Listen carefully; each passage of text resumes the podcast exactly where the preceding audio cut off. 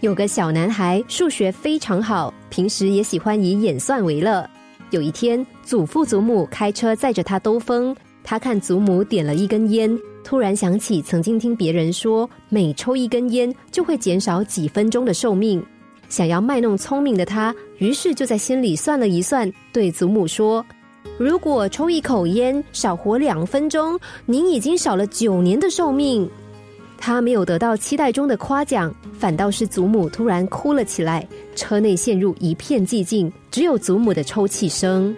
不久之后，祖父把车停在路边，要小男孩下车。小男孩害怕的照做了，心想祖父一定是想要狠狠的责骂他。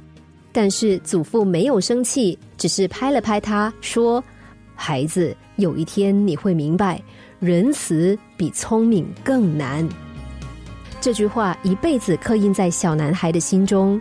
这是一则真实故事。故事中的小男孩是亚马逊网络商店的 CEO 杰夫·贝佐斯。他在前往母校普林斯顿大学对毕业生演讲的时候，特别分享了这个故事，并做出了这样的结论：仁慈比聪明更难，因为聪明是天赋，仁慈是选择。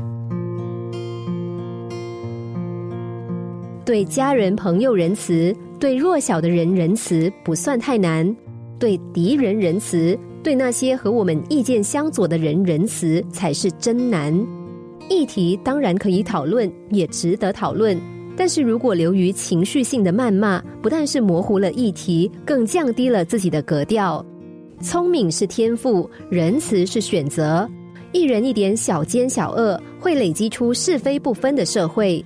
一人一点小慈小善，会塑造出宽容幸福的社会。你希望自己和孩子，甚至孩子的孩子，生活在怎样的环境里呢？我们无法决定自己聪不聪明，但是我们却能够决定自己是否仁慈。只要每个人都多一点善意，多一点同理心，累积起来，也可能改变世界。